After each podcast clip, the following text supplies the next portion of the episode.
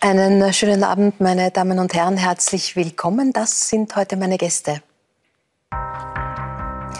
Ich begrüße den ehemaligen Caritas-Präsidenten Franz Küberl zum bevorstehenden 70. Geburtstag. Hat ein Buch geschrieben. Zukunft muss nach Besserem schmecken.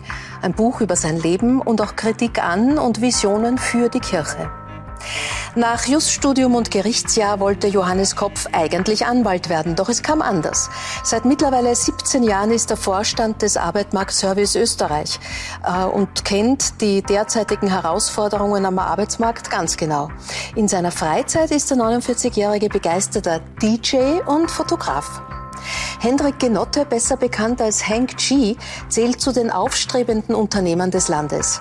Der ehemalige Investmentbanker krempelte sein Leben nach einer Australienreise völlig um und gründete vor drei Jahren das Wiener Lokal Bali Brunch. Heute habe ich nichts zu tun, außer heißt das Buch von Kabarettistin und Moderatorin Caroline Athanasiadis. Darin schreibt sie über ihren Alltag als berufstätige Mutter von zwei Kindern und plädiert dafür, nicht perfekt sein zu müssen und den Humor nicht zu verlieren. Herzlich willkommen, das ist die Runde, das sind heute meine Gäste. Caro, das Cover des Buches zeigt dich jonglierend mit allen möglichen Herausforderungen, die man halt so hat. Homeoffice und Trösten und Chauffieren und Sporteln und Elternabend und Erziehen und Abholen und Putzen, Essen, Kochen sehe ich gar nicht. Kommt bei dir nicht vor? Ich weiß nicht, ob das doch. Habe ich vergessen.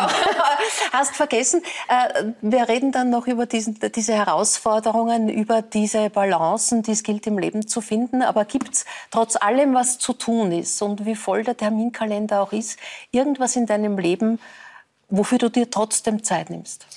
Ja, definitiv. Ähm, ich nenne es meine Inseln. Mhm. Also ich habe immer so äh, Tage im Monat, wo ich wirklich nichts mache, also wo ich mir wirklich freiräume komplett.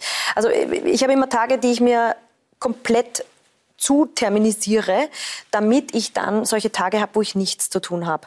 Ähm, und das Gleiche ist auch mit, mit Urlauben. Also ich kann schlecht arbeiten, sage ich einmal, oder entspannt arbeiten, wenn ich nicht irgendwie einen Urlaub in Aussicht habe. Ja? Mhm. Das ist ein bisschen auch ein Tick von mir. Also ich habe in meiner stressigsten Zeit, wie ich eben das Buch fertig geschrieben mhm. habe, äh, im November letzten Jahres war das, äh, da, ist es mir, da habe ich wirklich so viel zu tun gehabt, da habe ich gemerkt, ja, das wird mir jetzt irgendwie ein bisschen doch zu viel. Und dann habe ich zwanghaft einen Urlaub gebucht. Ja, das habe ich wirklich gemerkt. Ich muss jetzt wissen, wann ich wegfahre, sonst kann ich nicht mehr arbeiten. Aber das war wirklich fast zwanghaft. Und dann ging es mir aber besser, wenn ich einfach ja. Aussicht habe auf Freizeit ja. und auf Zeit mit meinen Liebsten. Dann kann ich auch diesen ganzen Stress und dieses Pensum Besser auch sehr aushalten. gut, ja, ja, sehr aushalten. gut aushalten. Ja. Franz, hast du ein tägliches Ritual? Ja, sicher. Das äh, braucht man ja. Auch als Rentner braucht man Rituale. Und ähm, äh, das hat äh, in der Früh mit dem Zeitunglesen äh, zu tun. Mhm. Das hat untertags äh, damit zu tun, dass ich mich zumindest dreimal in der Woche auf den Schöckel be begebe als. Grundtraining. Sonst mache ich auch anderes, aber das ist so ein. Grundtraining. Ich tue lesen. Ähm, dann habe ich auch andere Beschäftigungen noch. Aber ich habe natürlich jetzt die Freiheit, wenn ich etwas nicht machen will, auch zu sagen, dass ich es nicht machen will. Aber ich sage umgekehrt auch, wenn mich gar niemand mehr fragen würde, würde ich einen Therapeuten brauchen vielleicht. Aber, aber so ist ein, eine, für mich eine sehr gute Balance. Also ich, ich habe schon ja. komplexere Situationen gehabt, weil wenn man beruflich tätig ist, dann gibt's einen Maschinenraum äh, der Tätigkeit und da bist du im Einsatz. Und da ist die Frage nicht immer, ob du willst oder nicht oder ob du gerade was anderes machen willst, ja. sondern das gehört sich, dass man dann dort äh, anständig unterwegs ist. Aber ich genieße jetzt ähm, das, andere. das, andere. Also ich kann nur den jungen Menschen sagen, wenn sie erstens schaut, dass reifer werdet mit der Zeit, damit ihr das Alter gut erlebt. Äh, Henk tut das eine dazu, er meditiert viel. Wie viel Zeit nehmen Sie sich dafür? Ähm, ich glaube schon fast eine halbe Stunde, dreiviertel Stunde jeden Morgen. Hm. Und das ist auch was, was ich erst mal lernen musste, mir die Zeit mhm. zu nehmen. Das ist, ich weiß, dass meine vorherige Routine eher so ausgeschaut hat, dass ich generell stehe ich immer sehr früh auf, weil ich einfach gerne äh, eine frühe Tagesroutine habe. Und ich bin früher direkt wirklich aufgestanden und an den, an den Laptop gegangen, um zu arbeiten. Und ähm, irgendwann ist mir bewusst geworden, dass das eigentlich genau der falsche Start in den Tag war. Und das ist noch gar nicht so lange her, vielleicht äh, zwei, zweieinhalb, äh, drei Jahre. Und inzwischen merke ich, dass das was komplett, ein komplett anderer Start ist in den Tag. Ähm, auf der einen Seite alle elektronischen Geräte wie Handy, Laptop ähm, erstmal außen vor zu lassen, weil man wirklich jeden Morgen die Möglichkeit hat, einfach eigentlich gedankenfrei zu starten. Mhm. Und wenn man direkt Impressionen von, von allen möglichen Medien aufnimmt, dann kann man das, glaube ich, nicht. Mhm. Und das war für mich die Entscheidung dann auch, mit Meditation zu starten. Mhm. Herr Kopf, äh, Sie haben eine bekannte Me-Time, wie das ja in den sozialen Medien heute heißt, also einen, einen Ausgleich auch zu Ihrer Berufstätigkeit der, die, äh, die Sie als äh, DJ ausüben, als DJ in der Kult-Disco U4. Sie haben da auf Instagram auch ein Video gefunden. Äh, wie kam es denn dazu? Ist es seit Jugendtagen ein, ein, ein stilles Hobby oder eine späte Liebe? Eigentlich aus, aus meiner Studentenzeit schon. Ich habe auf ja, halt privaten Studentenpartys, Geburtstagspartys und so weiter ah, äh, aufgelegt. Ähm, wenn ich fragen darf, vielleicht bin ich da auch gewesen. ich war auf dem U4, deshalb. Ähm, nein, damals habe ich noch nicht die U4 aufgelegt, okay, habe ich ja. noch im privaten Umfeld. Ähm, und übergeblieben ist irgendwie bis heute, also die Liebe gibt es seit damals. Und übergeblieben ist äh, zum einen ähm, einmal im Jahr für Freunde und Bekannte. Und da bin ich sehr stolz und froh, dass ich mhm. unter dem Künstlernamen Leber MC im U4 auflegen darf, mhm. einmal im Jahr. ähm, und, ähm, und, was sonst übergeblieben ist, ist eigentlich Charity. Ich war zum mhm. Beispiel letztes Jahr für den Concordia-Ball gebucht. Mhm. Der hat dann leider nicht stattgefunden mhm. aufgrund des Ukraine-Kriegs und auch der mhm. Covid-Situation. Äh, und sonst ist es einmal eine Hochzeit oder es war auch schon einmal für die Caritas beim Wachau-Marathon oder das sind so mhm. Anlässe. Ähm, genau, und sonst ist es ganz viel Beschäftigung damit. Ähm, ich habe zu Hause sowas wie ein Homeoffice, also mhm. wo halt Studioboxen stehen und wo ich übe und mich vorbereite. Aber wer oder was hält Sie up to date, was die Musik betrifft? Ihre Söhne? Ähm, oder? Äh, zum einen äh, meine Söhne tatsächlich, äh, die die Ohren offen halten und auch so Lieder sich merken. Zum anderen, äh, wenn man Kinder hat, muss man auch Radio hören sozusagen, auch wenn man vielleicht einmal eine Ruhe braucht oder so. Äh, und da wird wahnsinnig viel äh, shazamt, mhm. also halt sozusagen registriert. Es gibt nämlich, so jedenfalls ist das meine Meinung, gar nicht so viele gute Tanzlieder äh, wie man glaubt. Ah ja, also es ist ähm, Dance Music oder? Es ist Dance Music, aber in unterschiedlichen Richtungen. Also es geht bei mir auch, ich spiele sehr gerne auch Elektroswing oder auch Balkanrock. Aha. Verschiedene sind ja. so Reisen, die ich gerne erzählen mag an einem solchen Abend. Ähm, und da ist viel Vorbereitung drinnen ähm, aber auch um up-to-date zu bleiben. Äh, ich spiele auch ganz moderne Sachen. Mhm. Ähm, und da gibt es dann so am Ende eines Jahres, irgendwann meistens mache ich das über die Weihnachtstage, wenn ich dann mal Zeit habe, gibt es dann so vielleicht 100 Lieder, die mir im Jahr, Laufe eines Jahres aufgefallen sind. Und die schrumpfe ich dann zusammen und am Schluss bleiben dann vielleicht 20 über, die mhm. ich als, oder 30. Und so gibt es jetzt über die Zeit halt schon, ja, seit meiner Jugend eine große Liste. Äh, und ja, und oft recherchiere ich auch, wenn ich Zeit habe, ja. oft spät in der Nacht. Mir macht das Freude. Und das ist so ein bisschen eine Möglichkeit, meine kreative Seite, mhm. so sehe ich es zumindest, ein bisschen auszuleben. Labour MC, der passende Künstlername, denn seit 17 Jahren sind Sie Vorstand des AMS, des Arbeitsmarktservice äh, Österreich. In diesen 17 Jahren haben Sie natürlich schon viele Entwicklungen und Phasen miterlebt, äh, mitgestaltet. Ähm, und einiges auch an Voraussagen ist durchaus nicht eingetreten. Also es hat geheißen, die Digitalisierung wird ganz viele Arbeitsplätze kosten. Und jetzt sind wir in einer Situation, dass wir die niedrigste Arbeitslosenquote seit langer Zeit haben. Ähm, wie passt das zusammen? Zusammen? Was ist geschehen? Ähm, also da habe ich jetzt Bedürfnis, mich zu verteidigen. Diese Voraussage habe ich gar nicht gemacht. Aber Sie haben recht. Äh, es hat immer wieder Voraussagen gegeben, dass äh, große, oftmals disruptive Erfindungen wie auch das Automobil, der PC, mhm. das Internet ähm, oder jetzt wahrscheinlich auch KI, äh, dass die wahnsinnig vielen Leuten den Job kosten werden, dass mhm. uns die Maschinen die Arbeit wegnehmen. Die Diskussion ist eine ganz alte, kommt schon aus der Erfindung der Dampfmaschine, Maschinenstürmerinnen mhm. und Stürmer und so mhm. weiter. Ähm, was aber immer trotzdem stimmt, ist, es haben auch immer viele Leute den Job verloren, tatsächlich. Wir haben nur in anderen Bereichen Jobs dazu bekommen. Äh, und das war immer mhm. eine gesellschaftspolitisch, aber auch sozialpolitisch und natürlich arbeitsmarktpolitische Herausforderung. Mhm. Weil du aus einer ich denke jetzt an das ganz alte Beispiel aus einer Weberin, die mit der Hand einen Stoff gemacht hat äh, und dann gab es den dampfbetriebenen Webstuhl, hast du nicht leicht eine Maschinenbedienerin machen können. Und in diesen Zeiten der Transformation gab es auch Verlierer natürlich. Ja. Aber insgesamt ist die Menge an Arbeit nicht weniger geworden. Und jeder, der sagt, äh, die Digitalisierung nimmt uns Jobs weg, äh, gesamt frage ich, wann sie denn beginnt, die Digitalisierung, weil momentan haben wir mehr Arbeit und nicht weniger. Nicht weniger. Politikwissenschaftlerin Barbara Breinsack hat ein Buch über die Arbeit geschrieben, wofür wir arbeiten, heißt es. Und darin schreibt sie, dass einfach das Wohlstandsversprechen nicht mehr stimmt. Also, dass die Idee, dass man sich ein gutes Leben erarbeiten kann, einfach nicht mehr richtig ist. Äh, ist das auch mit der Grund, warum äh, junge Leute in großem Ausmaße im Moment mit der herkömmlichen Arbeit, wie unsere Generation sie gekannt hat, nicht zu erreichen und nicht zu begeistern sind? Ich glaube, wir könnten hier am Tisch lang über die Frage diskutieren, was ein gutes Leben ist. Auch da ist mhm. schon der Unterschied. Und ob Wohlstand die Definition von gut auf jeden Fall ist. Äh, da gibt es jetzt gerade auch sehr viel Verschiebung. Ähm, ich glaube, die jungen Leute haben auch erlebt, dass, ich weiß nicht, zwei Drittel der Ehen geschieden werden oder dass äh, Väter nie da sind oder am Wochenende nur erschöpft mhm. und so weiter. Da verschieben sich auch, auch Wertungen. Wie will ich's? Und Zufriedenheit ist in Wirklichkeit ja immer eine Komponente der Veränderung.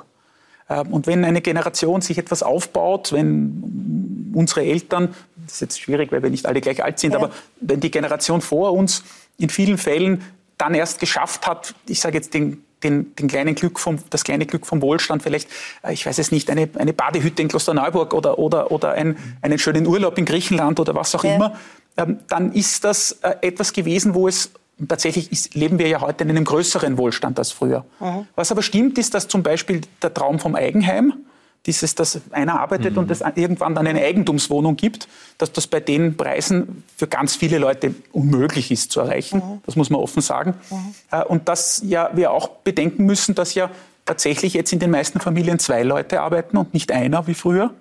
Äh, also ich meine jetzt bezahlt arbeiten, Arbeit war auch sonst genug immer. Äh, Danke, dass du das, das gerade gesagt hast. Und dass es trotzdem in der Wahrnehmung vieler auch nichts überbleibt. Und mhm. das ist, glaube ich, schon ein Thema, ähm, über das reflektiert wird. Was, was war Caro, mit, mit welcher Vorstellung vom Beruf bist du als Kind, als Jugendliche aufgewachsen? Gab es das Wort Selbstverwirklichung äh, oder hat eher das Thema Sicherheit auch bei deinen Eltern eine größere Rolle gespielt? Doch auch. Also mein Vater hätte sich immer gewünscht, dass ich äh, was Gescheites lerne, wie man halt so sagt. Ja. Mhm. Also er hätte sich für mich gewünscht, dass ich eine Lehre mache, weil er wollte nicht unbedingt, dass ich die Matura mache. Er hat gesagt, das kannst du machen, musst du aber nicht, weil er war der Meinung, wenn du eine Lehre machst, dann hast du das wirklich in der Hand und dann hast du eine hundertprozentige Jobchance. Das war sein, mhm. äh, seine Vorstellung. Aber er hat relativ schnell auch mitbekommen und auch akzeptiert, also er hat mich nie gehemmt, in meinem Verlangen äh, auf die Bühne zu gehen. Also das, er war nie äh, dagegen oder so. Er hat halt immer wieder so, magst nicht doch und äh, ja. Aber, aber was wäre seine Idee gewesen? Was war ein, ein, was war ein richtiger Job? Also er wollte, dass ich eigentlich seine Firma übernehme quasi. Mhm. Also er hat ja im Lebensmittelhandel gearbeitet und das hätte mir jetzt auch gefallen. Das wäre jetzt nicht schlimm gewesen für mich. Mhm. Aber ich habe gesagt, ich möchte es zuerst anders probieren und wenn es gar nicht geht, dann hätte ich das wahrscheinlich auch gemacht. Das wäre dann der Stand am Naschmarkt gewesen, über genau. den reden wir noch später. Henker, Sie sind ja ein Unternehmer dieser neueren Generation. Wie geht es Ihnen mit dem veränderten Arbeitsverständnis, das es im Moment bei vielen Jungen gibt? Inwieweit meinen Sie verändert? Naja, verändert, dass man eben andere Ansprüche ans Leben hat, dass man äh, nicht mehr alles bereit ist einzusetzen, äh, für einen, um einen Job zu haben, dass man vieles auch nicht mehr will. Ja, ich, ich glaube, ganz, also das war zumindest so ein bisschen meine Beobachtung. Ich glaube, dass sich grundlegend ganz, ganz viel mit dieser Corona-Zeit äh, mhm. geändert hat. Ich habe gemerkt, dass während der Pandemie gab es eine Situation, wo ganz viele, auch aus meinem Umfeld, erstmalig die, äh, die Möglichkeit hatten und die Zeit, Sachen zu reflektieren. Das heißt, man hat, ich habe das Gefühl gehabt, dass noch nie so viele Leute sich mit Selbstzufriedenheit, Glück oder Dingen beschäftigt haben, die wirklich wichtig sind im Leben.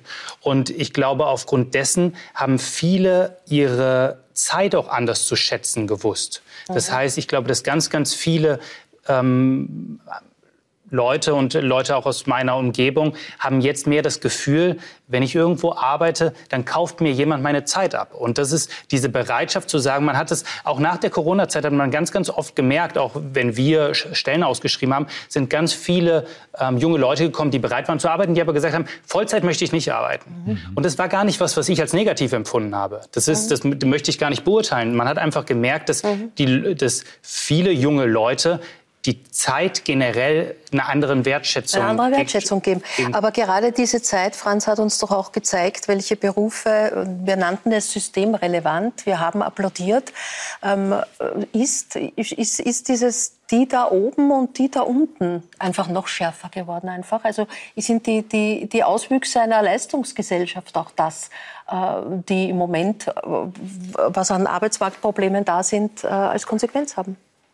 Es war interessant in der Corona-Zeit, dass auf, in für einen kurzen Moment aufgeblitzt ist, wem wir allem auch zu danken haben, damit wir vernünftig leben können. Stichwort Lebensmittelhandel, Stichwort Pflege. Also dass Systemrelevanz ja. in anderer Weise bewusst geworden ist, wie Dinge zusammenhängen können. Und es hat auch einen beachtlichen Aufbruch in Richtung ganz normaler nachbarschaftlicher Zusammenhilfe, Solidarität oder mhm. einer guten Nachbarschaftlichkeit gegeben. Aber das hat sich dann wieder eingeebnet und die Zahl der Leute, die heute einer Verkauf Verkäuferin danken, hat wieder abgenommen. Äh, aber immerhin, es ist aufgeblitzt und das halte ich für wichtig. Das andere ist insgesamt, dass, äh, dass, dass der, der Druck in Richtung, äh, in Richtung Arbeit und der Leistungsdruck und das Tempo der Arbeit, das ist, glaube ich, ein Ausfluss der Digitalisierung, mhm. ungeheuer zugenommen hat. Mhm. Und ein Teil dieser, dieser Debatte, wenn Sie jetzt erzählen, dass Leute sagen, ich komme gern, aber bitte nur für eine bestimmte Zeit, das korrespondiert schon auch mit dem. Und äh, mhm. unser einer ist sozusagen ja im, im Ausklingen schon gewesen, wie diese Wuchtigkeit gekommen ist, aber ich, das, das war schon stark zu verstüren und das gilt für viele Bereiche. Stichwort Pflege, Warmsatz, sauber, zack, zack, zack. Also ja. die Frage der, der Zwischenmenschlichkeit, der Fähigkeit von Begegnung, Zeit zu haben überhaupt äh, oder Zeit haben zu dürfen, das ist komplexer geworden. Und ich glaube, dass dieser Druck eine große Rolle spielt. Die andere Geschichte ist eindeutig, dass ähm, äh, es natürlich im Verhältnis Verlierer und Gewinner gibt ähm, äh, Verlierer sein heißt nicht, dass man vollkommen ins Nichts fällt, aber halt sehr weit drunten ist und es sehr dünn ist. Und die Schwierigkeit, ob man herauskommen kann und ein Stück sich weiterentwickeln kann, ist für viele Leute schon beschränkt. Und bei anderen ist es wieder so, dass sie eben aus der Fülle der Möglichkeiten, die es gibt, ähm, mehr in diesen großen ja. äh, Möglichkeitstopf hineingreifen können und hinaufkommen. Ja, was heißt das nun für Arbeitgeber in dieser veränderten Arbeitswelt? Im Ö3-Interview haben Sie gesagt, Arbeitgeber müssen heute um die Arbeitnehmer tanzen. Wie schaut der Arbeitgeber-Tanz aus? DG. Da verbindet sich mein, mein, mein Hobby oder mein mhm. Freizeitvergnügen mit meinem Beruf, zumindest in der Sprache. Ähm, ich möchte nur in einem Punkt noch ein bisschen zurechtrücken. Wir, wir, wir tendieren ein bisschen, ähm, dass wir das Umfeld, das wir selbst wahrnehmen, äh, glauben, ist die Allgemeinheit. Mhm. Ähm, das ist so, wie wir geglaubt haben, alle Menschen waren im Homeoffice. Tatsächlich mhm. waren 60 Prozent nie, nicht mal im mhm. Höhepunkt der Pandemie, ja. weil es gar nicht geht. Ja. Äh, und so ähnlich ist es auch mit diesem Wunsch nach Teilzeit. Mhm. Ähm, die Beschäftigung ist gegenüber Statistik Austria hat neue Zahlen veröffentlicht, gerade vor kurzem. Ähm, die Beschäftigung ist gegenüber dem Vorjahr deutlich gestiegen, das wissen wir. Wir haben mehr Arbeit, deswegen fehlen ja auch Arbeitskräfte und so weiter. Zu zwei Drittel ist im Teilzeitbereich gestiegen aber es ist auch ein Drittel, zu einem Drittel im Vollzeitbereich gestiegen. Mhm. Also es ist nicht so, dass mhm. da niemand mehr Vollzeit arbeitet, äh, weil, und das ist das, was ich gemeint habe, das dürfen wir nicht überschätzen, das ist ja ein Luxus, sich leisten zu können, Teilzeit zu arbeiten in mhm. vielen Fällen. Mhm. Äh, außer, es ist eine, außer es ist eine Notwendigkeit, es wenn es mit der Kinderbetreuung nicht geht. Aber es gibt ja auch, sagen. dass jetzt junge Menschen die vielleicht keine Kinderbetreuungspflicht yeah. haben, sagen, ich möchte aufgrund meines Hobbys Musik zu machen oder sonstigen äh, Wünsche oder Freizeitvorstellungen äh, nur Teilzeit arbeiten, ist ja ein Luxus. Insofern, als ich offenbar mir auch leisten kann, von einem Teilzeitgehalt zu leben. Mhm. Und wir haben ja ganz viele Menschen in Österreich, die können nicht von einem ja. Teilzeitgehalt leben. Ja. Und wenn die jetzt ihre Stromrechnung sehen, mhm. ist der Wunsch weg. Einfach weil es nicht geht. Gezwungenermaßen. Ähm, also was müssen Arbeitgeber tun? Äh, ich glaube, es ist ein schönes Beispiel.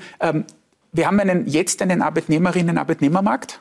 Äh, das heißt, junge Leute haben viele Jobchancen. Ich habe noch nie so viele offene Stellen beim AMS gehabt wie jetzt. Mhm. Und das führt dazu, dass auch der einzelne Bewerber sagen kann, ich möchte Teilzeit. Früher war die Antwort, mhm. das ist fein, aber ich habe einen Vollzeitjob ausgeschrieben, mhm. da musst du woanders hingehen. Und jetzt ist, ah, fein, wie, wie soll man es machen? Äh, so. Mhm. Und da sage ich, der, der, klügere Unternehmer, die klügere Unternehmerin kann damit umgehen mhm. und überlegt sie, was kann ich machen? Ja. Und die, die das nicht können, erzählen dann überall, die jungen Leute wollen nicht arbeiten. Ja, ja so. verstehe. Also es sind Herausforderungen einfach für alle gemeinsam. Sie haben äh, Just studiert, so wie Ihr Vater, den es in die Werbebranche gezogen hat. Und diese kreative Seite ist auch in Ihrem Leben äh, so bestimmend. Und zwar nicht nur als DJ, DJ, sondern auch als leidenschaftlicher und mittlerweile preisgekrönter Fotograf. Vergangenes Jahr haben Sie für Ihre Fotografien von der Postspar äh, Postsparkasse den international renommierten Architecture Master Prize gewonnen anschauen. Also eine tolle Auszeichnung. Wir sehen diese Bilder. Warum haben Sie keinen Beruf daraus gemacht? Ähm, ich glaube, weil ich gar nicht gut genug bin, ganz ehrlich. Mhm. Ähm, das Ganze ist entstanden aus einem, äh, aus einem Interesse für Fotografie. Ich habe begonnen, ein paar wenige Fotos zu sammeln von bekannten Fotografen eigentlich die Leidenschaft entfacht hat mir ein Besuch im Esselmuseum, mhm. wo ich vor einem Bild lange gestanden bin und begonnen habe, so lange das zu betrachten, bis ich gemerkt habe, was das mit mir macht. Und in dem Zuge mich mehr mit Fotografie zu beschäftigen, viele Fotobücher zu kaufen, ein paar einzelne Fotografen äh, auch sozusagen ein einzelnes Bild zu kaufen, äh, habe ich den Wunsch entwickelt, damit ich besser beurteilen kann, was ein gutes Foto ist. Mhm habe ich mir gedacht, fange ich selber zu fotografieren. Mhm. Nicht, weil ich jetzt glaube, dass ich ein großer Künstler bin. Mhm. Ähm, und so hat das begonnen und ähm, daraus ist entstanden ein wirklich sehr, sehr geliebtes Hobby, für das ich leider zu wenig Zeit habe, aber mit großer mhm. Freude. Äh, und dieser Preis, den Sie angesprochen haben, äh, das ist auch etwas für nicht professionelle Fotografen. In der Kategorie habe ich äh, meinen Preis gemacht. Ähm, öffnet jetzt doch ein bisschen Türen. Also ich habe zum Beispiel in einem Interview den Wunsch geäußert, ob es möglich sei, oder mich wurde gefragt, was ich gern fotografieren mhm. würde. Und ich habe gesagt, die Nationalbank. Mhm. Äh, und jetzt hat äh, dankenswerterweise die Nationalbank mir sozusagen die Möglichkeit wow. eröffnet, wow. mich dort einmal einen Tag lang. Äh, ja.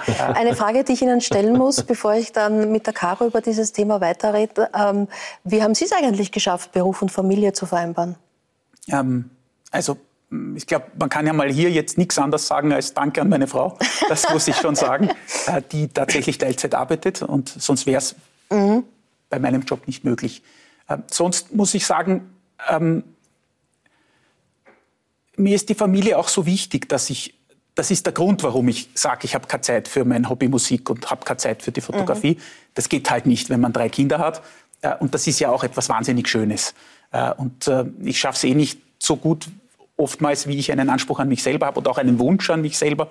Aber so irgendwie passiert die Balance, so wie sie ist. Siehe da, Caro, auch Männer haben eine Antwort auf diese Frage. Das ist total toll. Ich finde es so toll, dass diese Frage auch einem Mann gestellt wird. Das finde ich ganz toll. Das ist ganz selten der Fall. Ja, äh, ja dir brauche ich sie ja nicht stellen, weil du, du machst ja so, ne? Genau, ich mache so, genau. Du, du machst einfach so ein Buch. Ähm, heute habe ich nichts zu tun, außer dass äh, aber genau diese äh, fordernde und überfordernde Situation arbeitender Mütter äh, beschreibt, mit der du dich beschäftigt hast und wo du aber gleichzeitig diesen Frauen keinen Ratschlag geben willst. Genau, es ist kein Ratschlagbuch. Es ist eigentlich ein Buch, warum ich es gemacht habe, war, weil ich Frauen zeigen wollte, sie sind nicht allein. Und zwar ist es vollkommen egal, ob das jemand ist, der in der Öffentlichkeit steht oder eben die Dame an der Supermarktkasse oder eben die Elementarpädagogin. Ja? Also das ist mir sehr, sehr wichtig gewesen, weil ich draufgekommen bin, wenn man mit den Frauen spricht, es haben alle dieselben Probleme. Alle sind oft überfordert, alle wollen wirklich in der Arbeit äh, alles super machen, äh, dem Mann alles recht machen, äh, sich selbst nicht gehen lassen, obwohl man manchmal einfach so fertig ist, äh, den Kindern gerecht werden. Also äh, eine Frau zerreißt sich sehr oft und ich habe mich dann auch gefragt, ja, wer, wer verlangt das eigentlich von uns, ja? Und natürlich, man hat einen Anspruch an sich selbst, aber es ist schon auch so, dass auch durch die ganzen Social Media, äh, die hervorgegaukelt wird, ich habe den perfekten Haushalt und ich koche geschminkt und dann kommen meine Kinder, ich kann das. Also das ist ja echt so ein Blödsinn. Mhm. Das muss man jetzt einmal sagen. Ja, also es ist ein innerer Druck und ein äußerer ja, genau. Druck, der und, da mitspielt. Genau. Und ich finde, dass wir Frauen auch uns gegenseitig viel mehr unterstützen könnten. Ja, wir müssen uns gegenseitig nicht vorspielen, dass alles perfekt ist mhm. äh, daheim, weil das ist es nicht. Auch ich bin überfordert äh, oft mit den Kindern, wo ich mir denke, ja, jetzt äh, würde ich sie am liebsten an die Wand bicken. Machen tue ich es nicht, aber natürlich denkt sich das jeder mal. Mhm. Und ich finde das aber auch in Ordnung, Hilfe zu suchen und zwar auch mit anderen zu sprechen und sagen, hey, wie machst denn du das? Äh, eben, ich komme da nicht weiter. Und ich finde, wir haben manchmal verlernt, zu fragen, um Hilfe zu bitten. Mhm. Aber der Mensch ist kein Einzelgänger. Also wir, wir waren immer schon Rudeltiere und ich finde, gemeinsam ist es leichter. Und das war auch ein Grund, warum ich gesagt habe, ich mache dieses Buch auch, um das Ganze ein bisschen humoristisch auch äh, zu beleuchten. Es ist natürlich nicht alles ernst gemeint, aber es sind dazwischen auch schon einfach ja sehr persönliche Sachen, wo ich auch Einblicke gewähre, dass es bei mir eben nicht alles super ist. Ja. ja. Du hast Gespräche geführt, auch mit anderen Frauen, mit mhm. Kathi Strasser zum Beispiel, genau. Schauspielerin Lilian Gebloff, die wir gerade bei Dancing Stars sehen, genau. und auch Beate Meindl-Reisinger, also genau. auch jemanden, der in der Politik tätig ist. Was hast du aus den Gesprächen mitgenommen? Was kam sozusagen immer wieder? Worin hast du dich bestätigt gefühlt? Was ich sehr interessant fand und was mich wirklich sehr berührt hat, war, dass alle Frauen ähm, einfach dazwischen wirklich diese Verzweiflung verspürt haben, dieses ich schaff's nicht mehr mhm. oder ich, ich, ich kann es doch nicht oder ich bin nicht genug oder ich kann meinen Kindern nicht gerecht werden. Äh, oder ich bin oder meine Kinder leiden darunter, dass ich so viel arbeite oder mhm. sowas, ja. Und das hat sich bei allen Frauen durchgezogen. Alle Frauen haben gesagt, wenn sie in der Arbeit waren, haben sie ein schlechtes Gewissen gehabt den Kindern gegenüber. Und wenn sie zu Hause waren, haben sie aber irgendwie gedacht, ich muss für die Arbeit das noch machen. Und ich habe mich dann auch gefragt, äh, macht das ein Mann auch? Also ich finde ja, dass wir Frauen uns manchmal von den Männern auch ein bisschen eine Scheibe abschneiden können, weil ich bewundere an Männern oft dieses, wenn ich da bin, die sind viel mehr im Moment, die haben viel mehr dieses fokussiertere Denken. Und das versuche ich mir auch manchmal einfach abzuschneiden, weil ich auch durch die Gespräche äh, mit meinem Sohn, mit meinem Älteren, ähm, gemerkt habe, weil ich ihn gefragt habe, du, wie hast denn du das erlebt, wie ich so viel unterwegs war, in der Aufbauzeit nämlich ja. von den Kern- und Amazonen. Ich habe gesagt, wie hast du das erlebt, dass ich nicht da war? Und er hat gesagt, das war kein Problem, ich habe gewusst, du kommst zurück. Mhm. Und ich habe mir gedacht, das gibt's ja nicht. Ich bin, wie oft bin ich weggegangen und habe mir gedacht, oh Gott, jetzt lasse ich ihn, jetzt, jetzt lasse ich ihn schon wieder allein, jetzt bin ich schon wieder nicht da. Und er hat gesagt, du warst ja eh mhm. dann wieder da. Das heißt, wir Frauen machen uns oft selbst ein schlechtes mhm. Gewissen, ohne zu merken, dass wenn wir für die Kinder da sind, wenn sie uns wirklich brauchen und wenn wir die Zeit mhm. zu Hause auch wirklich mit den Kindern verbringen und nicht dann irgendwas anderes machen, dass wir ihnen nicht abgehen. Also dass, mhm. dass das passt. Und für manche Mütter ist ja die schlimmste Situation, wenn Papa bei den Kindern ist und sie kommen nach Hause und fragen, wie war's? Und der sagt, easy. Ja, genau.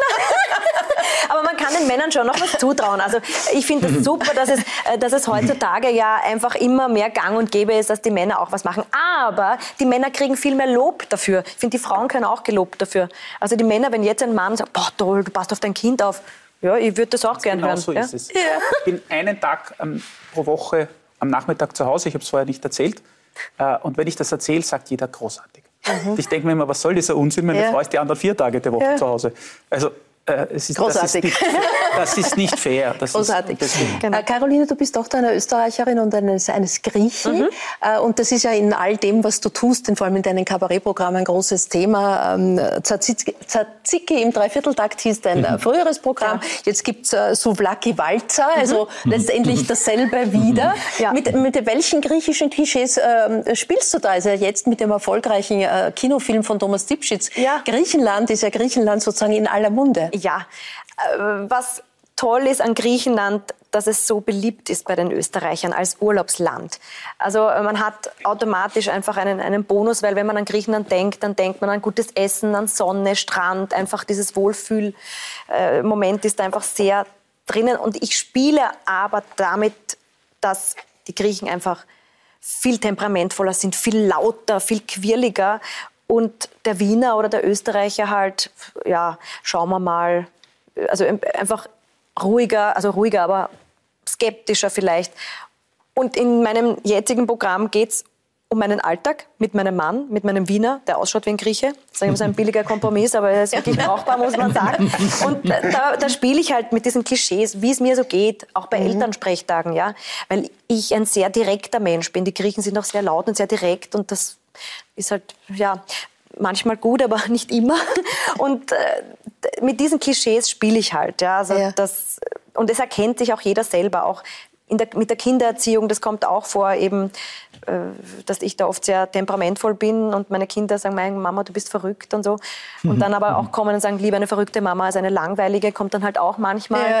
Aber äh, ja, das ist in dem jetzigen Du bist Programm. noch amtierender Dancing Star, nicht Ja, mehr lang. nicht mehr lang, jetzt ein Monat vorbei. noch, ein Monat noch. Aber Ja. du weißt natürlich, was dort passiert. Und ich meine, der Danilo war ja auch dein Tanzpartner. Ja. Also bitte, was ist da jetzt los?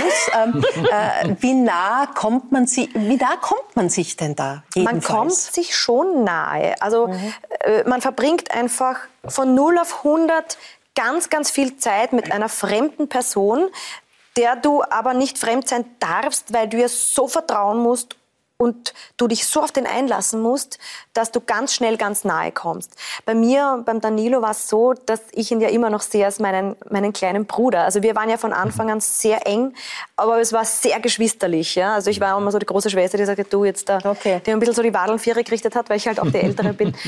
Ähm, und wir die zwei Südländer sind, ja, die natürlich, wo zwei Ja. Vulkane sozusagen aufeinander äh, Aber du prallen. kannst dir vorstellen, dass es auch nicht geschwisterlich ist. Genau, das kann immer sein, ja, weil natürlich, das ist wie beim, es ist so klischeehaft, aber das passiert ja im Hollywood auch, oder auch nicht nur in Hollywood, sondern auch am Burgtheater oder in einem kleineren Musicalhaus. Erzähl du uns. triffst dich und so. Naja, zum Beispiel der, der, der Marjan, äh, Marjan und Ja, Lukas, Lukas, ja. Mhm. die haben sich auch gefunden beim Musical. Ja? Ich meine, die sind immer noch zusammen. Es kann natürlich Liebesgeschichten geben, die gut beginnen, auch gut enden. Und dann gibt's halt die super tollen Affären, dann gibt's halt äh, da mal ein, ein Strohfeuer und da ein Strohfeuer und man schwärmt füreinander und man mag sich. Äh, was das wird und was das im Endeffekt ist, finde ich, kann man immer erst nachher. Mit Abstand. Mit Wie im Abstand richtigen Leben. sehen.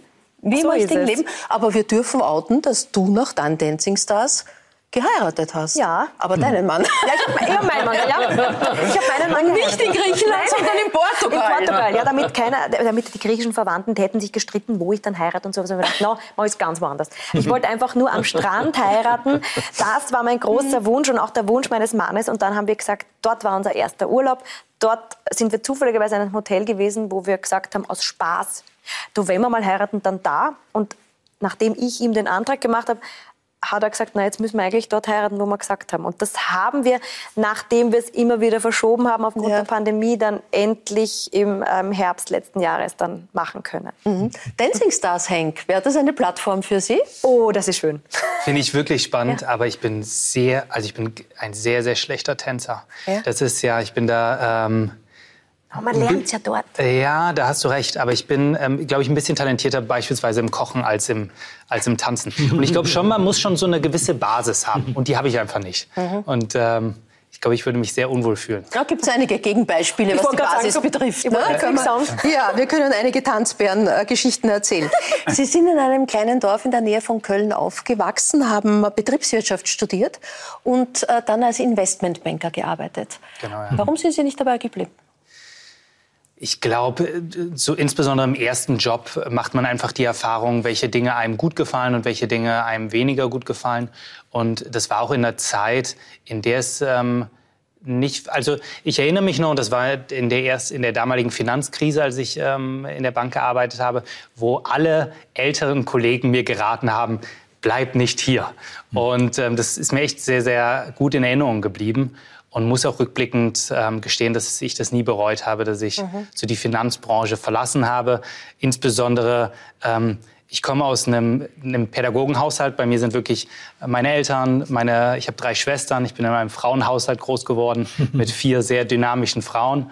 Ähm, sind alle Pädagogen und ähm, ich glaube, die waren, haben mich auch unterstützt in allem anderen, was ich gemacht habe. Und da ist dann auch die Entscheidung getroffen, dass ich irgendwie ganz gerne. Hatten Sie als Banker auch schon diese Lockenpracht? Nee, das wäre auch äh, damals nicht weder Locken noch Bart noch äh, alles andere, was jetzt irgendwie vielleicht polarisierend wäre. Dazugekommen, Gab, ja. gab, Gab's früher noch nicht. Wie ja. kam es denn zu dieser Lockenpracht, die ja mittlerweile Teils der Marke Hank G ist? Äh, Oder ist es einfach den drei Schwestern geschuldet? Äh, wahrscheinlich, wahrscheinlich sogar ein bisschen, aber ähm, ich glaube, ich könnte jetzt gar nicht so einen richtigen Moment festhalten, wo ich entschieden habe, ich möchte jetzt lieber lange Haare tragen anstatt kurze. Aber je länger die Haare wurden, je mehr, be- je bewusster wurde mir, dass ich wirklich Locken habe. Ja. Ähm, Und ja, im Zuge dessen habe ich mich dann irgendwann dazu entschlossen, das mir das irgendwie ganz gut gefällt und bin dann auch dabei geblieben. Ja. Äh, Franz, du lachst, aber wir haben, ein, wir haben uns auf die Suche gemacht, was Ja. deine, was deine Ja, längste ja, ja, Lockenpracht, das war, pardon, ein kleiner äh, Grund, was deine längste ich- Lockenpracht gibt. ich war auch schon mal gelockt, Ja, ja. wir haben dieses Foto gefunden. Schau, da, du wirst es äh, da gleich sehen. Genau. Ja, da, war das das Maximum? Ja, das war schon, das war schon eine, eine Hochzeit der Locken. Da war ich gerade ähm, äh, Obmann des Bundesjugendringes, ähm, noch in sehr jungen Jahren und äh, da war die Haarpracht äh, äh, noch anständig. Ich finde sie immer noch ich will sie nicht schrecken, aber das könnte mal abnehmen. Es ist auch der Rollkragenpullover cool. Also, Ja, das äh, hat man damals tragen. Ja. Ähm, Sie sind dann nach Australien und diese Zeit in Australien war wohl eine sehr prägende in Ihrem Leben, haben dies und das gemacht. Erntehelfer, äh, Rasenmähen, Möbelpacker. Was haben Sie mitgenommen? Ähm, genau, also die Australienreise war sehr, sehr prägend. Ich glaube, das Prägendste war, und das ist auch der Grund, wieso ich keine Bananen mehr essen kann, weil ich früher auf einer Bananenfarm gearbeitet habe. Ja. Und das, das ist wirklich ähm, wahrscheinlich das Anstrengendste, was ich hier gemacht habe. Ähm, da, da ist aber das, das, was zurückgeblieben ist, sind gute Erfahrungen und auf der anderen Seite, dass die Liebe zu Bananen ein bisschen ähm, verblasst ist. Ähm, aber klarerweise, ich bin, ich erinnere mich, ich komme aus einem sehr kleinen, bodenständigen Dorf. Das war damals der Wahnsinn, ähm, dort zu sagen, man geht jetzt nach Australien. Und unglaubliche Erfahrungen, die ich dort gemacht habe und von denen ich jetzt auch noch zehre, im sehr positiven. Ja. Ja, und dann haben Sie Ihr Leben umgekrempelt. Sie haben äh, im siebten Bezirk in Wien das Bali Brunch, ein, ein Innenlokal. Und mittlerweile gibt es da eine ganze, äh, eine ganze, ja, mehrere Lokale dazu. Und äh, zum Konzept gehört aber auch die soziale Medienwelt. Also Sie sind einerseits Influencer, andererseits Gastrounternehmer. Äh, und das verbindet sich halt auch alles. Also jedes Gericht, das es bei Bali Brunch gibt, muss, muss Instagrammable sein, habe ich gelernt. Das heißt, wert, um es auf Instagram äh, den Kunden zu und Kundinnen zu präsentieren. Sind das die Kategorien, in denen äh, Menschen heute denken? Ich bin, glaube ich, generell, wenn die, was dieses Thema angeht, sehr zurückhaltend, weil Ja. natürlich auf der einen Seite der Begriff Influencer für mich so ein bisschen negativ behaftet ist und ich da inzwischen nichts Positives mehr mit assoziiere. Und wenn Leute mich fragen, was ähm, Social Media in mir auslöst, dann bin ich noch immer der Meinung, dass Social Media inzwischen einen sehr toxischen Faktor hat. Und wenn ich die Wahl hätte, würde ich mich noch immer dafür entscheiden, dass es niemals Social Media ins Leben gerufen worden wäre. Auch wenn ich jetzt natürlich unternehmerisch sehr davon profitiere. Aber persönlich finde ich das ähm, sehr bedenklich, wenn man das ähm, transparent betrachtet. Aber klarerweise, man muss schon sagen, dass das uns natürlich mit allen Betrieben, die wir haben,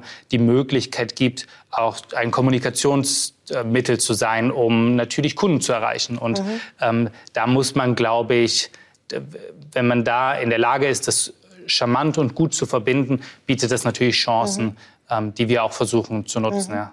Ähm, Sie haben ähm, 400.000 Follower, das ist recht viel. Ähm, als, sind als Hank G eine Marke. Ähm, dazu gehört Lebensstil, Nachhaltigkeit, Diversität, all dieses Paket sozusagen verkaufen Sie. Ähm, sind das Dinge, die einfach auch ein gutes Geschäft heute sind? Ähm, ich glaube, das sind zumindest Themen, die sehr aktuell sind. Also ich glaube, ähm, das, was ich auf Social Media inzwischen kommuniziere, sind ganz andere Dinge als beispielsweise vor vor zehn Jahren. Ähm, versuche jetzt ähm, so ein bisschen auch mehr noch meine Leidenschaft, Leidenschaft des Kochens in den Vordergrund zu rücken. Und wenn man auf meinem Social-Media-Kanal ist, erkennt man sehr schnell, dass ich eine Passion für vegane Ernährung habe, ohne das Thema ähm, zu zu dogmatisch zu betrachten. Das heißt, ähm, ich versuche niemanden zu bekehren. Also Sie sind manchmal vegan. Ähm, ich bin immer vegan, aber ich, ich, es ge- geht mir nicht darum, ähm, andere Leute vegan zu machen. Okay. Das heißt, ich freue mich, wenn ich Leute inspirieren kann, die vorher noch nie Kontakt äh, damit hatten, aber ich bin da auch damit sehr zurückhaltend, ähm, jetzt Leute zu beurteilen nach, ihrer, nach ihrer Diät. Äh, Herr Kopf, diese soziale Medienwelt, äh, wie sehr stellt die auch den, den Arbeitsmarkt und die Berufsbilder auf den Kopf? Also hat Influencer als Berufswunsch äh, längst den Feuerwehrmann, den Lokführer oder den Astronauten abgelöst? Ja, also einige Zeit war zum Beispiel der YouTuber war so ein, Ja. ein Beruf, wo, Ja. wo viele Junge gesagt haben, Ja. das ist cool und so. Äh, mir hat sehr gefallen, da gab es einmal im Online-Kurier einen, einen Artikel über ein Red Carpet mhm. und da standen lauter junge Leute rum ja. ähm, und das war irgendeine Preisverleihung für YouTuber. Das ist ein paar Jahre her und drunter in der Bildunterschrift stand, äh, da bei Redaktionsschluss oder wie das Bild reinkam, äh, kein Minderjähriger mehr anwesend. Wir wissen wir leider nicht, wer die abgebildeten Personen sind. Das wurde dann in der Früh geändert. Ja, äh, also da hat sich viel verändert. Ähm, ganz ehrlich, wenn ich es seriös jetzt betrachte, es entstehen neue Berufe, mhm. das ist spannend, das ist interessant, mhm. äh, das ist auch gut für Medien darüber zu berichten und auch für uns alle interessant zu hören, wow, was entsteht da oder was gibt es da oder wie kann wirklich wer leben von einem Insta-Account oder einem TikTok-Account, ja, ja. das ist spannend. Äh, in, in, der tatsächlichen Auswirkung, muss ich offen sagen, spielt es keine Rolle. Mhm. Da ist die Frage, wie verändert sich Digitalisierung und Ökologisierung, wie verändert die alle unsere Jobs viel mhm. spannender. Mhm. Äh, und da geht es eben so darum, dass etwa durch die Digitalisierung ja praktisch kein Job mehr äh, nicht digitale äh, Skills braucht. Mhm. Und bei der Ökologisierung, das haben wir, glaube ich, noch gar nicht verstanden ausreichend. Äh, man da? kann sagen, dass 80 Prozent unserer Jobs nicht zusammenpassen äh, mit dem Kampf gegen den Klimawandel. Ja. Äh, Caro, dein älterer Sohn ist, glaube ich, zwölf. 13 schon, 13 ja. schon geworden. Äh, sind das Themen? Also ist diese Welt, ist Influencer, Social Media Star, YouTuber, sind das ja, Kategorien? Das sind schon Themen, aber er möchte das nicht werden. Also er möchte was Kreatives machen, also entweder Architekt oder äh, also Innenarchitekt oder vielleicht dann doch äh, bei der Polizei, aber eher der der, der so Profiler, sowas, Aha. ist, was ihn interessiert. Aber er natürlich konsumiert er das. Ja. Viel mehr als früher. Also er, war, er hat relativ spät mit Handy begonnen. Äh, er hat es nicht mehr gehabt, aber er hat nicht wirklich damit was anfangen können. Jetzt merke ich, wo er in die Pubertät gekommen ist, dass es mhm. wirklich interessant ist einfach mit den Leuten in Kontakt zu bleiben, zu schauen, was ist. Gerade in, er kennt sich total gut mit eben Musik aus, was, also der der, der präsentiert mir da äh, irgendwelche Rapper und irgendwas, also wovon ich nicht mal eine Ahnung habe, dass wo es du dir gibt. schon alt ja. vorkommst. Genau. Ja. Wo ich und bei den genau. selbigen Geschichten, die Sie gerade vom roten Teppich erzählt haben, äh, ich, ich habe äh, in den Seitenblicken mitbekommen, da gibt es bei ganz vielen Menschen, die ich nicht kenne, eine neue INSEAD-Bezeichnung und die lautet Content Creator. Mhm. Wirklich? Oh, ja, okay. das scheint auch ein, ein neues Berufsbild zu sein. Also Sie kennen vermutlich, ja? Content Creator, kenne ich nicht mehr. Also sind wir vielleicht eh alle, aber. Auf eine gewisse Art und Weise ja. sind wir das bestimmt ja. alle. Aber das ist, äh, wird wahrscheinlich als Synonym auch als Influencer, ja. Instagrammer oder was auch immer. Aber das würde mich interessieren äh, bei, äh, bei deinen Sachen.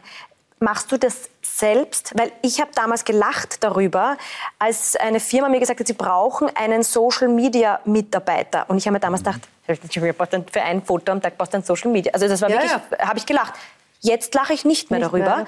Deshalb frage ich, weil wenn man so viel zu tun hat, auch in der Gastronomie, die ja schon ja. Voll, aber äh, machst du das selbst oder hast nee, du da also Leute auch? Das ist wirklich ähm, bei uns so ein relevantes Thema, dass wir da ähm, ein recht ausgeprägtes Team zu haben. Eben, das Und man muss, das, das kann man glauben oder nicht, aber das ist Wahnsinn. Social Media hat bei uns für die Gastronomien den größten Effekt mit Abstand bereitet. Mhm. Wahnsinn. Und dennoch sagen Sie, und das muss ich jetzt noch mal aufgreifen, müssten Sie sich jetzt hier entscheiden, ob es die sozialen Medien erfunden werden sollen oder nicht, dann würden Sie sagen, besser nicht. Äh, Sie haben über die toxische Wirkung, die das einfach auch hat, gesprochen. Äh, in welcher Weise erleben Sie das auch? Also Sie sagen ja auch, in zehn Jahren wollen Sie vielleicht nicht unbedingt mehr jeden Tag Fotos von sich posten, genau. um die Menschen mhm. abzutäten. Was nimmt Sie dann auch weg? Ich finde Social Media ähm, ganz, ganz problematisch. Insbesondere, man muss natürlich sagen, ich bin jetzt 34, aber noch viel, viel problematischer für eine junge Generation. Und da gibt es, glaube ich, ganz viele Aspekte. Die Aspekte, die mir immer wieder bewusst sind, ist natürlich dieses, diese Anonymität, die das Internet ähm, mit sich bringt. Das heißt, äh, negative Kommentare, die viele Leute, beziehungsweise ich würde fast behaupten, jeder bekommt, der eine gewisse Reichweite hat auf Social Media. Und jetzt muss man überlegen, wenn ich schon lese, was, was ich, womit ich konfrontiert bin ähm, tagtäglich. Wie gesagt, ich bin 34. Wenn das junge Leute sind, das, ich bin wirklich der Überzeugung, dass das ähm, wirklich Leben zerstören kann. Und das hört sich jetzt sehr drastisch an, wenn ich ja, das so sage. Es. Und das, und das ja. wirst du vielleicht sogar noch mehr ja. auch von, deinen, von den Erzählungen deiner Kinder mitbekommen. Das ist, ich, wenn ich das erzähle, bekomme ich wirklich Gänsehaut, weil ich weiß, wie dramatisch das ist. Mhm. Und ähm, das wird ja mit der Anzahl der Plattformen nicht besser, sondern wirklich immer dramatischer. Und mhm. ich merke das bei mir selber, ähm, dass insbesondere in den letzten Jahren, je mehr ich ähm, auch unternehmerisch tätig geworden bin, je größer die Reichweite geworden ist, je mehr bin ich wirklich auch natürlich ähm, Kritik ausgesetzt gewesen, die teilweise sehr verletzend sein kann, weil sie, weil das natürlich zu 99 Prozent von Leuten kommt, die mich noch nie getroffen haben oder ja. die noch nie in Berührung mit irgendwelchen Unternehmungen von mir gekommen sind. Und da muss man schon schaffen, dort auch eine gewisse Distanz zu entwickeln. Mhm. Super, super schwierig. Äh, Franz, du schreibst in deinem Buch auch über dieses Thema, das kommt vor. Du schreibst, dass das Internet noch ein junges Kind ist und noch mehr Regelungen und Verhaltensweisen braucht. Von allen, die sich diese, für die, in diese Netze einschalten, ist persönliche Festigkeit gefordert. Das sind deine Worte. Das klingt jetzt ein bisschen altbacken im Vergleich zu dem, was wir hören, aber natürlich sehr weise. Welche Gefahren ortest du? Ich würde zunächst sagen, äh, das, was jetzt mit dem Internet passiert ist, das haben wir vor ein paar hundert Jahren mit der Erfindung des Buchdrucks erlebt. Und damals hat es viele, viele Jahre gedauert, bis man mit diesem Medium umgehen konnte äh, ob man Schmähschriften oder, oder, oder, oder vernünftige äh, ja. Informationsweitergabe macht. Und das ist jetzt auch so. Und ich glaube, dass mit, ich, ich meine mit der Festigkeit, man braucht schon ein Grundmaß an Ethik. Es, jeder und jede wird zum Journalist und zur Journalistin. Äh, ohne, ohne jedwede Ausbildung und ohne jedweden Anspruch. Aber mit der Gefahr oder der Schwierigkeit, dass man entweder etwas ausrichtet oder anrichtet, was man nicht will und umgekehrt, dass man selber auch ungefiltert Dinge entgegennimmt. Also diese Frage, wie lerne ich, dass ich ja. Informationen bewerte, ähm, was wichtig ist und nicht, was ich, pardon, wegschmeiße oder nicht oder wegklicke oder nicht. Und umgekehrt, wenn ich mich mitteilen will, muss ich das halt auch lernen und ja. dann, damit ich drüber komme. Das Ziel wäre ja, wenn sich jemand zu Wort meldet, dass, dass das gehört oder gelesen wird. Und dass das nachvollziehbar wird. Das ist sehr oft nicht der Fall. Es ist sozusagen eine Art Schwall. Und deswegen meine ich, ist schon eine gewisse Festigkeit erforderlich. Jeder Mensch braucht eine Festigkeit. Auch die jungen Menschen, die im Internet tätig sind, ja. die müssen ja dann, wenn sie Verkäuferinnen sind oder wenn sie äh, im Management tätig sind, ja auch Menschen begegnen und das vernünftig tun. Also und daher frage ich mich manches Mal, wieso das Internet so ein, ein, ein eigenartiges Aufmarsch, Aufmarschgebiet ist. Das stimmt ja mit der Lebenswirklichkeit vieler Menschen dann auf der anderen Seite gar nicht überein. Aber äh, darum meine ich, es ist, es, es wird, es braucht deutlich mehr Regeln, Logo, aber es braucht auch äh, persönliche Kapazität, äh, damit man sich damit man das gut äh, bewirtschaften kann, damit man selber etwas davon hat und wenn man sich mitteilt, dass andere davon mhm. etwas haben. Den Führerschein, muss ich sagen, das finde ich wirklich, wirklich wichtig, weil den Führerschein machst du auch ab einem gewissen Alter und dann wirst du erst auf den Verkehr losgelassen, und weil du eine gewisse Reife brauchst und im Internet ist das wurscht. Ja, und das finde ja. ich aber auch nicht okay. Und du kannst aber auch nicht als Mutter, sage ich das jetzt, eines 13-Jährigen, ist es so schwierig zu sagen, hey, okay, mhm. das darfst du, das darfst du nicht. Wenn du es ihm ganz verbietest, dann bist du ja voll die, also bist du gleich die, die, ja. schreckliche Mama, die alles verbietet. Deshalb, ich finde das auch ganz wichtig, dass man gefestigt ist, von zu Hause eine Festigkeit kriegt, bevor man auf diesen, in diesen Krokodilspool da losgelassen wird. Die Herausforderungen deiner Kindheit waren zwei, äh, freilich ganz andere.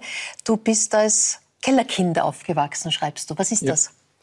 Äh, wir waren Hausmeister in einer Villa und wir haben im Keller gewohnt im Feuchten und ähm, das Fenster hat ungefähr, wie ich klein war, bei meinem Kopf begonnen. Also ich das salopp einmal gesagt, dass ich mit der Ofenröhre hinausgeschaut habe. Das ist eine Erfahrung, die nicht nur ich gemacht habe, das waren viele in meiner Altersgruppe. Aber ich bin aus dem Keller herausgekommen und wie viele andere auch, weil ich umgekehrt dann in eine Zeit hineingewachsen bin, in der unendlich viel möglich war, das vorher nicht denkbar war. Mit Schulbildung, äh, mit, ähm, mit der Möglichkeit, äh, ähm, Arbeit anzunehmen und, und etwas zu tun. Ich habe kein besonders gutes Zeugnis gehabt, um vornehm zu sein. Mich hat nie jemand nach einem Zeugnis gefragt. Ich war in einer mhm. Zeit tätig, wo man heilfroh war, mhm. dass man jemanden, äh, jemanden bekommen hat. Und das, das das ist schon auch, und das, das Zweite, aber das Spannende ist, der Ausgangspunkt, den ich nicht vergessen habe, es ist schon gescheit, wenn man weiß, wie es im Keller zugeht.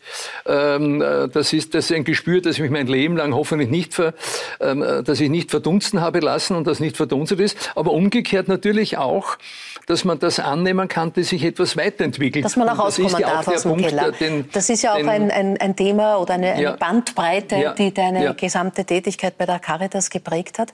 Äh, deine Mama war äh, Wärterin, so hieß das damals. Das sagt man heute freilich nicht mehr, in einer Nervenklinik. Hat sich dann zur Krankenschwester hochgearbeitet. Ähm, der Schauspieler Joachim Meyerhoff war der Sohn eines Psychiaters, der quasi auf einem psychiatrischen Gelände groß geworden ist. Mhm. Hat es in mhm. all seinen Büchern darüber geschrieben und darüber geschrieben, wie sehr ihn das geprägt hat, mhm. dieser Beruf des Vaters und das Erleben, wie das Leben auch sein kann, sagen wir mal auch. Wie sehr hat es dich geprägt? Äh, ich habe übrigens die ersten Wochen meines Lebens äh, in dieser Klinik verbracht, im, im, im Dachgeschoss, weil meine Mutter hat dort ein, in einem Vierbettzimmer gewohnt und ich hab, mhm. war sozusagen Untermieter in ihrem Bett. Mhm.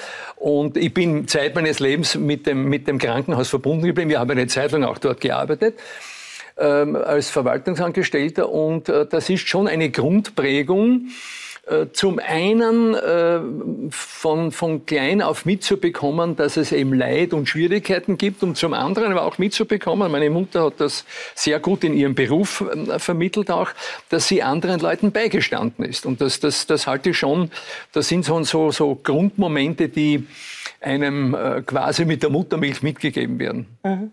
Du hast jetzt anlässlich des 70. Geburtstags, der bevorsteht, ein Buch geschrieben. Äh, der Titel äh, leitet sich ab von einer Begegnung, die du mhm. in den 90er Jahren ähm, mit einer oststeirischen ja. Bäuerin hattest, die dir an den Kopf geworfen hat, bei euch schmeckt man die Zukunft nicht. Und sie hat mit euch die Kirche gemeint. Äh, deshalb Zukunft muss nach besserem schmecken, ist der Titel dieses Buches. Äh, wie, wie, siehst du das heute? Würdest du sagen, deine heutige Kirche äh, schmeckt besser, schmeckt nach morgen?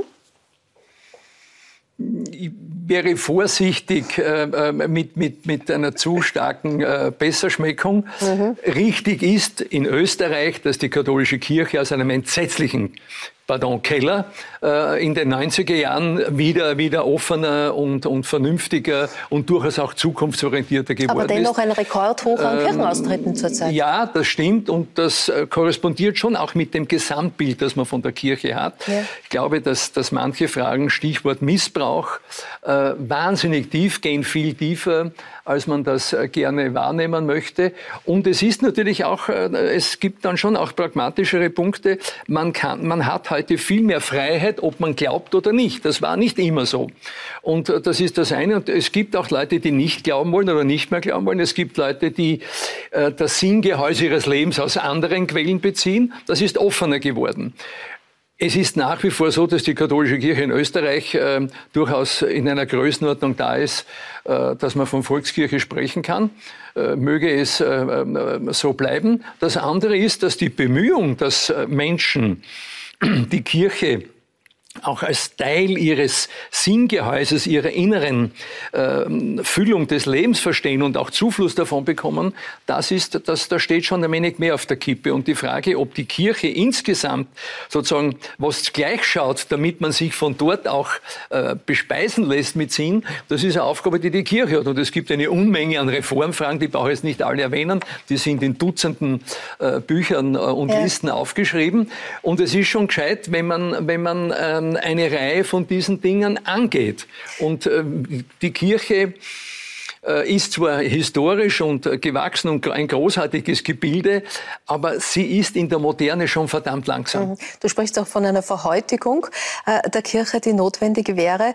Hast aber als Vierjähriger, habe ich gelesen, einen, ja, eigentlich eine ganz entscheidende Frage deiner Mutter gestellt bei einer, einer großen Messe. Du hast nämlich gefragt, ob die Ministranten und die Priester da vorne auch Menschen sein. Was hast du gemeint? Äh, es war ein heiliges Schauspiel. Mhm. Und ich bin ja dann später in dieser Kirche oft gewesen, auch Ministrant gewesen und auch äh, dort äh, zur Kirche gegangen. Und, aber für mich war das so eindrücklich. Äh, da vorne, da spielt sich etwas ab und ich war mir nicht sicher, ob das Menschen sind. Meine Mutter war hoch erschrocken. Die war eine schüchterne Frau, äh, lockt mich, wie das heißt, hat mich gelockt oder koppert. Und ich sage das ganz laut in diese kleine Kirche hinein. Äh, ich kann aber nur sagen, es sind Menschen. Wie du, du und ich. Und ich habe ja un unzählige davon kennengelernt. Aber die, diese Frage, wobei sich das Bild ein wenig verändert hat, ähm, auch nach dem Konzil, weil die Konfiguration im Gottesdienst mhm. eine andere geworden ist. Aber ein wenig ähm, wird schon immer noch ähm, äh, mitgeliefert, das sei schon auch ein besonderes Schauspiel. Es ist auch ein, es gibt auch so etwas wie ein heiliges mhm. Schauspiel, das wichtig ist. Aber die Grundfrage, ob, ob die die die Kirche im engeren Sinn ausmachen, eh mit den Menschen unterwegs sind, bei den mhm. Menschen sind mhm. und ob sie die, die, die, die Freuden und die, und, und die Hoffnungen und die Trauer und die Ängste wirklich mitleben, das, äh, das steht ja. täglich auf dem Prüfstand. Also es ist weniger die Frage, sind das Menschen, als sind sie bei den Menschen? Ja, sind du, sie, ja. Du, du sitzt gerne in der letzten Reihe, warum? Äh, mich fasziniert das, äh, wenn ich ganz hinten sitze, wie viele Menschen während eines Gottesdienstes zum Beispiel hineinkommen, mhm. äh, dann wieder gehen, eine Kerze anzünden, so irgendwie, wie wenn man einen, einen Hauch des Heiligen und der Mystik und dessen, was sich da in einem Kirchenraum abspielt, auch ein wenig miterleben oder äh, sozusagen einfangen können. Und das berührt mich sehr, weil ich mir denke, äh, das korrespondiert damit, dass ja jeder Mensch sozusagen äh, die, die, die Kapazität zum Religiösen sichert und dass die Menschen prinzipiell auch religiöse mhm. Wesen sein, sind. Und weil, äh, die, die, die, die, weil diese Sehnsucht, woher komme ich, wohin gehe ich, wer bin ich, die ist ja in jedem Menschen drinnen. Mhm. Und die Frage ist nur, ob man sich diesen Dingen stellt oder nicht oder in welcher Weise. Und mich berührt das, wenn Menschen einfach da im guten Sinn des Wortes anstoßen wollen und angreifen wollen. Das äh, höchste Fest der katholischen Kirche steht äh, bevor, äh, das Osterfest mit all den kirchlichen Feierlichkeiten am Karfreitag, am Kar-Samstag und dann am Ostersonntag. Es ist in gewisser Weise eine Geschichte, die du selbst schon sehr hautnah erlebt hast. Ähm, das ist jetzt schon 20 Jahre her, dein zweiter Geburtstag. Du bist aus der Dusche in einem Hotel schwer gestürzt. Das ist eine Gehirnblutung, einen doppelten äh, Schädelbasisbruch. Und das war, so haben die Menschen danach gesagt, ein Wunder, dass du überlebt hast. Ähm, was hast du von diesem Ereignis und von dieser Erfahrung mitgenommen? Äh, ich habe mehreres mitgenommen, aber der Kern der Sache ist der, das Wunder ist durch mindestens 40, 50 Menschen passiert, die an diesem Tag mit mir zu tun hatten. Das ist das Wunder. Mhm. Und das Beeindruckende, und das hat mich mit ungemein großer äh, Freude erfüllt, aber auch mit ungemein großer Dankbarkeit. Und ähm, ich habe ein paar Monate später den, den Professor in, in Bogenhausen angerufen, auf dessen Klinik ich äh, äh gerettet wurde. Und äh, dann fragt er mir, wie es, mich, wie es mir geht äh, und ob ich Kopfschmerzen habe. Gesagt, nein, manchmal glaube ich, dass ich im Kopf gar nichts mehr drinnen habe. Sagt er, dann könnten Sie mit mir nicht telefonieren. Aber, aber das war so, aber ich, ich, äh, große Dankbarkeit, dass das gelungen ist und ich war in wenigen Monaten wieder, wieder, wieder voll auf dem Damm und das ist in Wirklichkeit Ausdruck einer, einer starken Gesellschaft, wo es Menschen gibt, die sich für andere zur Verfügung stellen, die ihr Wissen zur Verfügung stellen, ihre Kapazität, ihre Erfahrung, auch ihr Mitgefühl und ihre mitmenschliche Kapazität und natürlich auch, wie viele Erfindungen es gegeben hat, die mitgeholfen haben, dass das alles möglich wird. Also das hat mich schon wahnsinnig beeindruckt und hat mich auch in meinem Glauben bestärkt, dass selbstverständlich äh, gute Gegenwart und auch gute Zukunft, auch bessere Zukunft für möglichst mehr Menschen möglich sein kann. Die Kapazität haben wir Menschen. Die mhm. Frage ist, ob wir es in diese Richtung bewegen. Der Geburtstag steht bevor. Gratulieren darf ich noch nicht abschließend, Nein. aber ich weiß, zur Pensionierung hast du mir gesagt, dein Vorhaben lautet, alle 3000er in der Steiermark besteigen. Wo stehen wir? Ähm, alle 2000 die 3000, den einen 3000er habe ich schon Zwei, mehrmals 2000, 2000, ja. Ja, aber ich bin, nein, ich bin bei weitem nicht so weit gekommen. Es gibt über 800, aber an die 200 äh, habe ich bewältigt. Ein paar, ein paar werde ich äh, noch dazulegen. Und ähm, das ist so, als Rentner muss man lernen, etwas kleinere Brötchen zu backen. Nein, ich gehe wahnsinnig gern, bin viel unterwegs und das passt. Aber ich habe äh, äh, mir wieder gedacht, es ist gescheit, wenn man sich Ziele setzt, die erreichbar sind. Die unerreichbaren liegen ein bisschen weiter vorne. Ich bedanke mich bei Ihnen, bei euch allen. Dankeschön für interessante Gespräche, für Einblicke in spannende Lebenswege. Ich bedanke mich bei Ihnen, meine Damen und Herren, für Ihr Interesse. Äh, würde mich freuen, wenn Sie dann auch nächste Woche äh, mit dabei sind. Ich freue mich dann auf den Kabarettisten, Musiker, Autor Paul Pizzerra, dem auch mit seinem neuen Buch über das Thema psychische Erkrankungen, psychische Probleme ein Bestseller gelungen ist. Es wird die Schauspielerin Brigitte Karner da sein. Ich freue mich auf den äh, Journalist Florian Klenk und den Gerichtsmediziner Christian Eiter. Was die beiden verbindet, besprechen wir dann. Und die junge Autorin Alina Lindermuth, die ein beeindruckendes Buch über Pflegekräfte geschrieben hat. Das alles besprechen wir dann nächste Woche. Bis dahin sage ich auf Wiederschauen, wünsche eine gute Nacht und wünsche frohe Ostern. Dankeschön.